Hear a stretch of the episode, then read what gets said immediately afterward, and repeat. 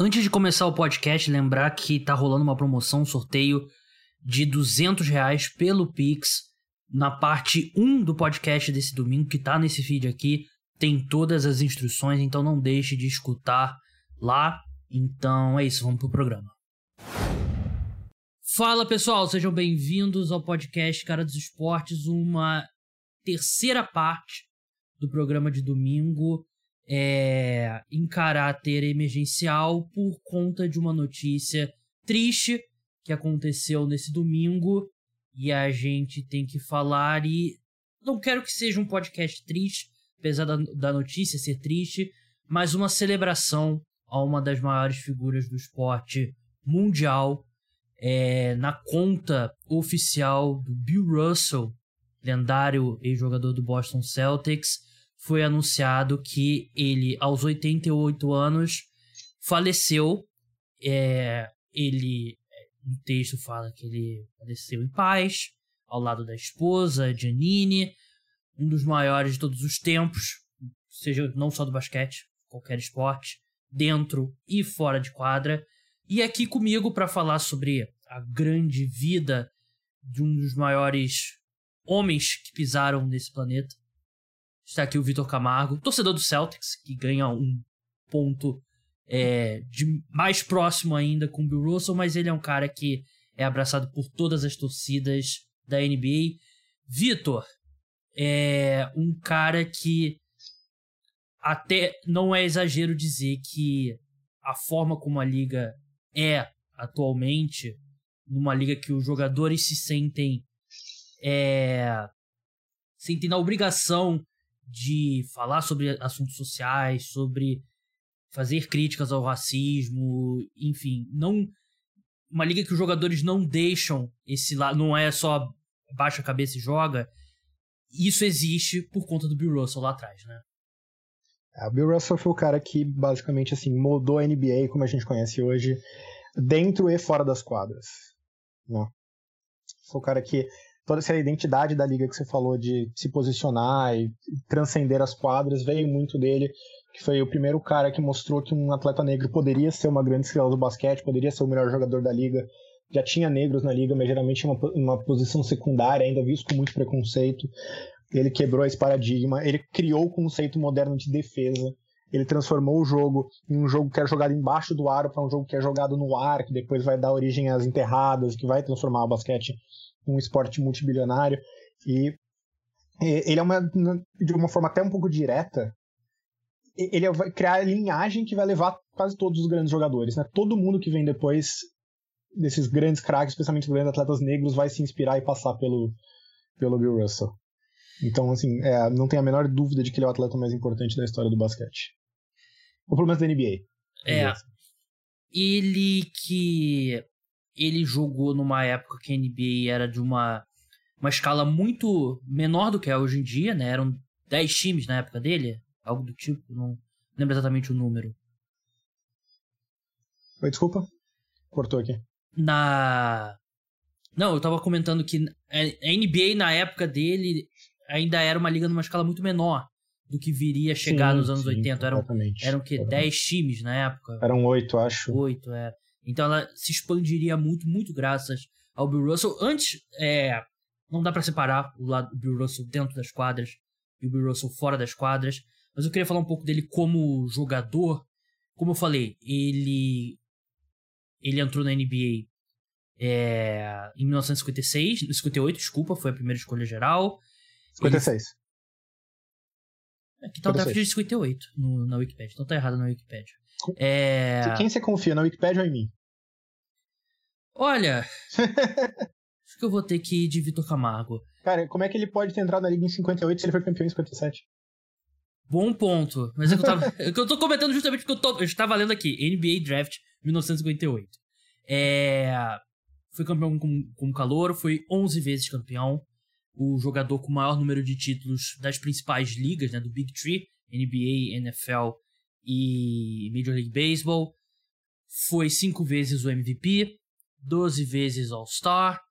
Ele jogou numa época. Ele. Até estava lendo sobre ele, né? Que ele basicamente foi o primeiro jogador a, a dar tocos consistentemente. Era algo que não existia. Ele até fala que a primeira vez que ele deu um toco no colégio, o técnico parou o treino e falou que grandes defensores não, não tiram os pés do chão. Botou ele no banco. É, exatamente. E tanto que nem era uma estatística na época. Tanto que a gente fala, ah, por exemplo, acho como o Tombo, que é o jogador com o maior número de tocos.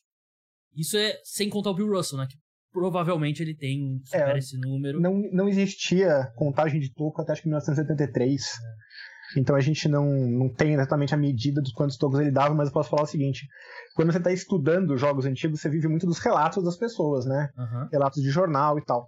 A coisa mais comum do mundo era você encontrar um relato de um jogo importante do Celtics e o cara falar, tipo, ah, Bill Russell também deu 12 tocos como se fosse a coisa mais normal do mundo, assim, sabe? É. Era bem capaz que o cara tivesse média de 10, 12 tocos por jogo e a gente não sabe simplesmente porque ninguém contava na época.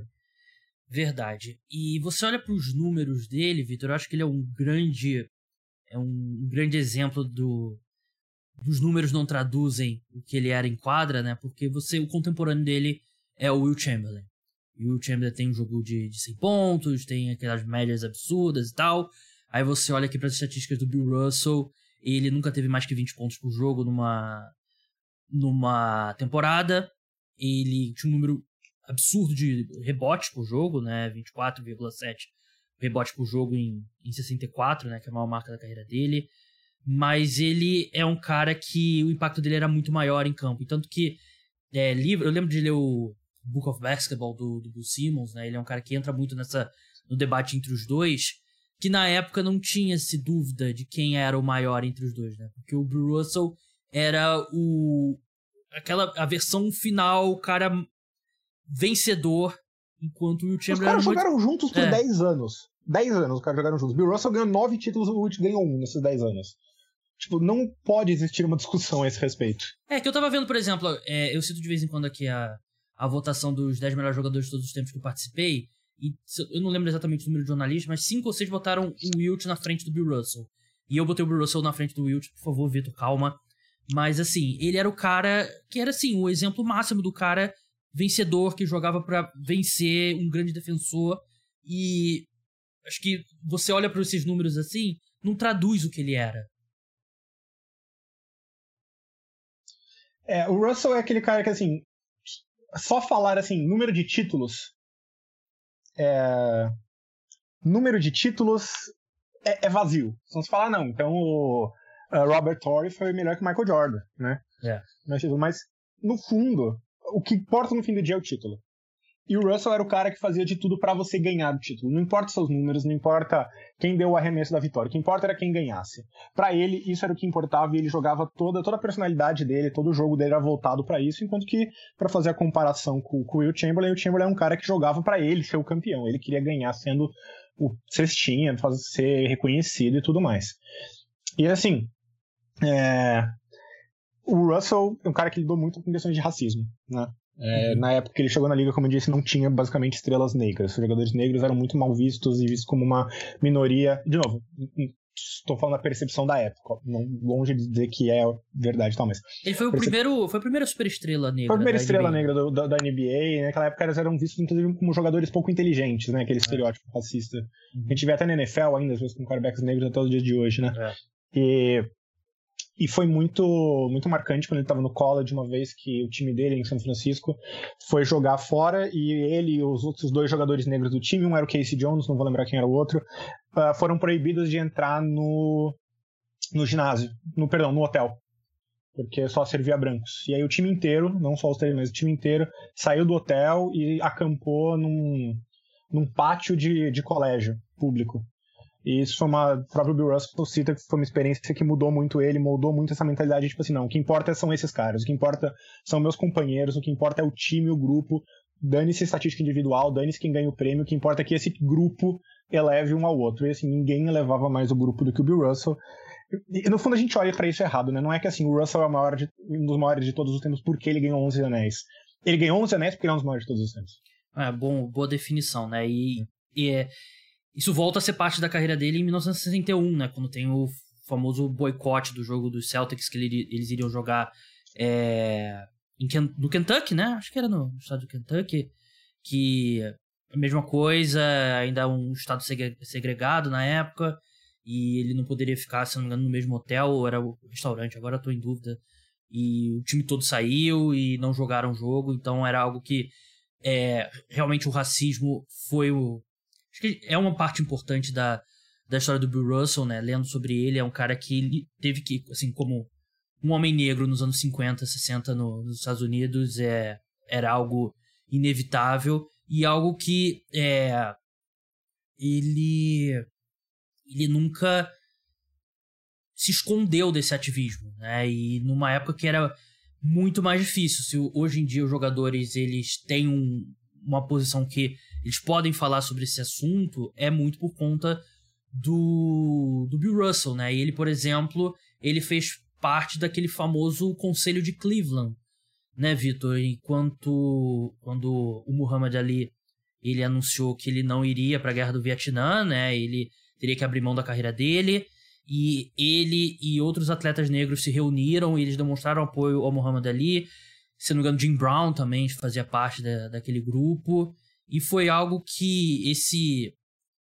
Assim, se hoje em dia a gente vê como, por exemplo, o que custou ao Colin Kaepernick, por exemplo, lá atrás era um, um risco muito maior. Aposto que seria mais fácil para a carreira dele ele ter realmente, sim, colocado esse lado de fora, lado de, assim, colocar essa parte de fora e não criado polêmica, fazer uma propaganda ali e tal, não sei o quê, mas ele arriscou muito. É, o que torna sendo ele essa... é que na visão dele não é nenhuma escolha, porque na, na visão é. dele ele não tinha uma escolha. Sim. Ele, é, ele era quem ele era, ele era um homem negro orgulhoso num mundo, sim, nos Estados Unidos dominado por branco, lembrando que a gente tá falando aqui na época antes da dessegregação ainda, sim. né? Uhum. E para ele ser um homem negro nesse contexto significava obrigatoriamente ir para a linha de frente, né? Ele foi um cara que caminhou com, marchou com Martin Luther King, esteve ao lado do Muhammad Ali no Cleveland Summit, um cara que ele esteve em primeiro plano durante esses anos de, de luta racial e social e, e como a gente falou no começo, ele moldou muito da personalidade dele ali e como ele foi realmente a grande estrela transformadora da história do basquete a NBA incorporou muito esse essa identidade dele, né? É, ele ele foi alvo de muitas críticas na época, né? Que é, vendo... uma mídia vale lembrar, majoritariamente branca ainda. Né? Exatamente, ele batia muito de frente. E a relação dele com a cidade de Boston foi muito complicada, né, Vitor? É uma cidade que, assim, sempre teve questões raciais muito complicadas, uma cidade majoritariamente branca, assim, mais do que o normal. Ele lidou com o racismo da própria torcida. Uma vez tem uma história famosa de quando ele comprou uma casa num subúrbio branco, mais de alta classe de Boston. Os próprios vizinhos destruíram a casa dele, defecaram na cama dele é. e tal. Né? Então, é... E ele, ele próprio sempre dizia que ele não tinha nenhuma lealdade por Boston. A lealdade dele era com o Celtics, era com o Red Auerbach, o Walter Brown, que era o dono, e seus companheiros de time, né? É, tanto que ele não ele saiu de Boston depois que se aposentou e tal. É, ele não fez parte, por exemplo, da da cerimônia original da aposentadoria do número dele, né? Da camisa 6 com o Boston Celtics, nem participou da cerimônia do que, da introdução dele ao Hall da Fama, né? O que é irônico, né? Porque, assim, o Celtics. Querendo ou não, é o Celtics, é o time de Boston, ponto. É. Foi o time mais transformador Sim. racialmente da NBA, né? Foi o time que empurrou de vez essa, essa integração dentro da NBA, mas e claramente muito liderado por ele, mas sempre foi uma cidade que tem esse distanciamento assim, alguns dirão, não sei é o que eu tô falando, mas assim, reproduzindo o que as pessoas pensam, nos anos 70 você tinha um time do Celtics que não era nem de longe tão bom ou tão vencedor quanto o do Russell, mas era muito mais abraçado pela torcida. E vale citar que tinha duas estrelas brancas, né? O John Havlicek e o, uh, e o Dave Cowens. E aí, claro, vale lembrar também que é, já estamos é, falando de uma geração de fãs que cresceu com o Russell, então Sim. não é um, tão tão simples e linear, mas assim, sempre existiu esse componente. E eu posso ter certeza que muita gente vai usar de aproveitadorismo nos próximos dias para fazer clubismo com isso e. Desculpa, você tá fazendo isso, tá fazendo errado, foi mal. É, e um ponto que ele que ele comentou, né, pegando aqui no é, declarações dele da época, né, que o Boston Bruins, né, o time da, da NHL, a NHL por si já é uma liga menos popular que um esporte menos popular que o basquete, e era um time que tinha muito menos sucesso na época que o Boston Celtics, eles tinham um público muito maior do que o Boston Celtics. E parece uhum. que na época foi feita uma uma pesquisa pelo Celtics para entender por que, que ele, eles tinham problemas para encher o, o, Boston Garden. E mais de 50% das pessoas responderam porque tinha muitos jogadores negros né, no, no time. E, assim, depois disso, teve manchetes de, de revista e jornal perguntando se a, era um problema para a NBA ter muitas estrelas negras, né? Então é, é esse tipo de racismo com o qual ele teve que lidar uhum. é, na carreira toda dele. E ele, mesmo após a aposentadoria, ele continuou sendo um cara pioneiro. Foi o primeiro técnico negro, né, na história da NBA. Ele foi player coach, né, Vitor? Primeiro técnico negro da história, vale uhum. lembrar. Sim. Quando ele foi jogador e técnico nos últimos dois títulos, ele foi o primeiro. Uhum. É, o primeiro técnico negro da liga. Também na época, aquela narrativa de que não, você não, você não pode ter um negro mandando em jogadores brancos, não funciona assim, não sei o quê. E, de novo, a gente sabe que é uma narrativa profundamente racista, mas novamente foi ele que desafiou, foi ele que quebrou, foi ele que ganhou dois títulos como, como jogador e técnico, então uh, mais um estereótipo aí que ele quebrou nesse processo. Verdade. E ele também foi campeão duas vezes no basquete universitário. Ele foi campeão olímpico é, em Melbourne, em 1956, né? Quando ainda eram atletas amadores, né? Que iriam, que iam para a disputa da, das Olimpíadas. Ele foi, ele recebeu a maior honra que um um civil pode receber, uhum. que é a Medalha da Liberdade, né? Medalha Presidencial da Liberdade, recebeu em 2010 pelo, pelo Barack Obama, né? Não se lembra se foi no segundo mandato dele, né? Acho que foi no segundo. É, até pela linha do tempo. Uhum. E em termos de jogador, Vitor, porque assim, você tem imagens, mas não tem tantas imagens assim. Ninguém que está escutando esse podcast viu o viu Vitor. Você pode ter visto. Você, não sei, espero é. que não. Não sou uma boa visão é, mas não viu o Bill Russell jogar. Como é que ele era como jogador, Vitor, em quadra? Que que, sim, não sei se você consegue fazer uma comparação de um jogador mais contemporâneo pra gente entender. Sim, é, ele é meio que o protótipo de um pivô moderno no sentido de que muito, muito rebote, proteção de aro, toco, né? Muito atlético, tem até vídeo dele puxando contra-ataque que ele literalmente pula por cima de um jogador na transição para fazer uma cesta. É um vídeo famoso. E ele não era um grande pontuador, mas é porque também nunca tentou ser um grande pontuador. É, ele, ele, era, acima de tudo, o maior defensor da história, um cara que dava tocos e defendia como ninguém. É, até de um jeito psicológico, vamos dizer assim, né? Ele fazia muito. Tinha uma, tem uma história famosa de que quando era um jogo importante, ele deixava no começo do jogo os adversários acertarem uma jogada específica, em, em vez de dar o toco. Porque daí ele sabia que no final do jogo, no momento decisivo, eles iam tentar essa mesma jogada e ele ia ter uma vantagem, porque ele já sabia a jogada. E. Então não só era um cara que fisicamente uh, defendia que nem um monstro, mas ele era um cara que entendia o jogo e pensava o jogo. E eu acho que o, o grande fator que se esquece do Bill Russell, ah, assim, o Celtics era basicamente, a gente está falando de uma época onde Uh, você não tinha linha de três pontos, o conceito de jumper já existia, as pessoas davam um arremesso, mas ainda era de aproveitamento baixo e o, o, o jogo era muito veloz, então cada time tinha 120 posses de bola por jogo. É, por isso que esse, ele tem esses números absurdos de rebote, né? É, e todo mundo na época tinha números é. inflacionados por causa disso. Hoje era um jogo quase 50% mais rápido que a gente tem hoje, vai, uns 20, 30% mais rápido que a gente tem hoje. E nesse contexto, onde você arremesso de fora não era eficiente, você tinha muita posse de bola, mais valioso que você podia ter num time era um cara que protegesse o ar e pegasse rebote. Então, basicamente, durante 13 anos, o Celtics foi baseado na seguinte identidade. O Russell vai defender, vai pegar o rebote, vai começar um contra-ataque e vai fazer a sessão no contra-ataque. Nesses 13 anos, o Celtics com 11 títulos teve a melhor defesa da liga 12 vezes. Né? E eu acho que o grande fator que acaba passando, que todo mundo lembra do Russell como defensor, e não só individualmente, mas era um cara que usava a defesa a favor do time. Né? Ele dava toco na direção de tocou na direção dos companheiros já para puxar contra-ataque, sempre mantinha a bola viva em vez de mandar para a torcida e deixar o adversário ficar com a posse. Mas acho que o grande fator que se esquece é que o Russell foi o primeiro grande pivô passador da história, né? Ele uhum. era basicamente, assim, dadas as devidas proporções, o Nikola Jokic. Ele jogava na cabeça do garrafão, distribuindo a bola, enquanto o Celtics executava ações fora da bola ao redor dele. Teve ano Bob... de seis assistências por jogo, né? É, depois que o Bob Cousy aposentou, Uh, o, o, armador do Celtics era o Casey Jones, que não era um armador, né, de verdade, ele era um grande defensor, mas não era um cara que criava. E o Russell foi basicamente o armador principal do time nos últimos cinco títulos, né. Então, é, eu acho que quando a gente fala que o Russell não era tão bom no ataque, essa é a dimensão que a gente esquece. Ele não era um grande pontuador, mas ele sempre foi um, um maestro do ataque, um grande passador, um cara que organizava o ataque, e o cara que a, fund, a base do time era justamente os contra-ataques que ele puxava como ninguém. um, um híbrido, uma versão melhorada de Time Lord Robert Williams com Jokic? O, a versão que o. A definição, tem uma definição muito do, do Bill Russell, do Bill Simmons, que eu gosto muito, que é. Ele era um Dennis Rodman infinitamente mais cerebral, hum. com a habilidade de passe do Bill Walton, e se ele, ele conseguisse dar tocos como. Se o Rodman conseguisse dar tocos como o Dwight Howard no auge jogando na WNBA.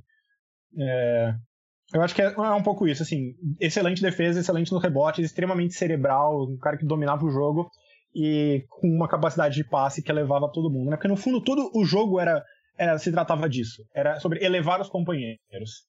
Por isso que você tem um sucesso coletivo e por mais que número de títulos brutos não conte a história toda, eles traduzem o que o o que o Bill Russell fazia. Então é uma velha, uma velha piada sobre como a melhor parte da defesa dos jogadores do Celtics era o Bill Russell atrás. Então, tipo, dane-se que o Sam Jones tomou o drible e o cara foi fazer uma bandeja. Tem o Russell atrás, ele não precisa ficar marcando, ele pode guardar a energia dele, né? Uhum. para jogar no ataque. No ataque, ele puxava o contra-ataque, deixava os caras em boas condições, passava a bola. Então, tudo que ele fazia não aparecia nas estatísticas, mas deixava os companheiros muito mais perto de ter sucesso e o time muito mais perto de ter sucesso e o time tinha sucesso. Então, assim, você não precisa ser o Aristóteles para fazer essa, esse, essa linha de raciocínio do que, que levou a o quê, né? Verdade, eu tô vendo aqui uma estatística que o, o StatMuse tweetou, né? Jogadores com mais rebotes na, nas finais da NBA. Na segunda colocação, Will Chamberlain com 862. Primeira colocação, Bill Russell com 1718, que é. Ou seja, tem o dobro do segundo colocado. É, pra gente encerrar aqui, Vitor, a gente discutiu isso não tem muito tempo, quando a gente tava falando do Curry, né? Em termos de ranking históricos, top 10, top 15 e tal. É, o meu ranking dos 10 melhores jogadores de todos os tempos, eu coloquei o Bill, eu coloco o Bill Russell na quarta colocação. Mas é naquele grupo ali, aquela questão de tiers sim, e tal. Sim, eu não vou entrar nessa discussão agora. E eu lembro que você coloca ele no grupo atrás do, do Michael Jordan, né?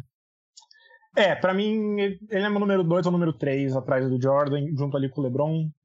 Dificuldade para pensar quem eu coloco ali na frente do LeBron, mas eu já falei, ele é o mais importante de todos uhum. os tempos, e isso é uma coisa que ninguém pode tirar dele, que na minha opinião é mais significativa do que ser o, o melhor jogador, sabe? É, a gente tá falando aqui de melhor jogador, né? Claro, não, entendo perfeitamente. Só tô dizendo que assim, pra mim, no mais importante, ele tá em primeiro disparado, né? É, figura importantíssima na história do, do esporte, eu ia falar do, do basquete. da sociedade, É, da sociedade, é, dos Estados Unidos, com certeza. É, assim como, assim, acho que a gente fala muito do, do impacto social, do, por exemplo, do do do Karim, do próprio Karim, né, que é um cara que fala muito sobre ele não ele ainda escreve sobre e tal e o Hamid Ali e tal, o Jim Brown e ele tá nesse grupo, né? E às vezes não sei se ele recebe o reconhecimento por ser, por essa figura que que ele realmente foi. Mas Vitor, muito obrigado pela sua participação aqui, emergencial. Cara que eu mandei uma mensagem meia hora, tava aqui para gravar. É... O problema das... é o que eu falo, as pessoas aceitam os meus convites e eu vou continuar chamando. Então, até a hora que o Vitor me dá o famoso pedido, que já aconteceu. Já aconteceu aquela mensagem ficar no, no lido ali, né? Mas. Eu tenho certeza que você tem aqueles atalhos de celular que, tipo, sei lá, eu coloco duas vezes arroba, ele é o meu e-mail. Você coloca duas vezes arroba, é Vitor, vamos gravar? Vitor, brigadão aí Imagina, e até a próxima. Russell realmente é um assunto que não podia não participar. Então é isso, pessoal. O podcast Cara dos Esportes fica por aqui. Muito obrigado a todos que escutaram as três partes. É, não deixe de criar sua conta lá no Bodog, começar a apostar com responsabilidade. Tem que usar o link que está na descrição para vocês para eles saberem que eu enviei vocês. Programa de apoiadores, o link está na descrição com todos os planos também para você se tornar apoiador. Então, até a próxima. Tchau.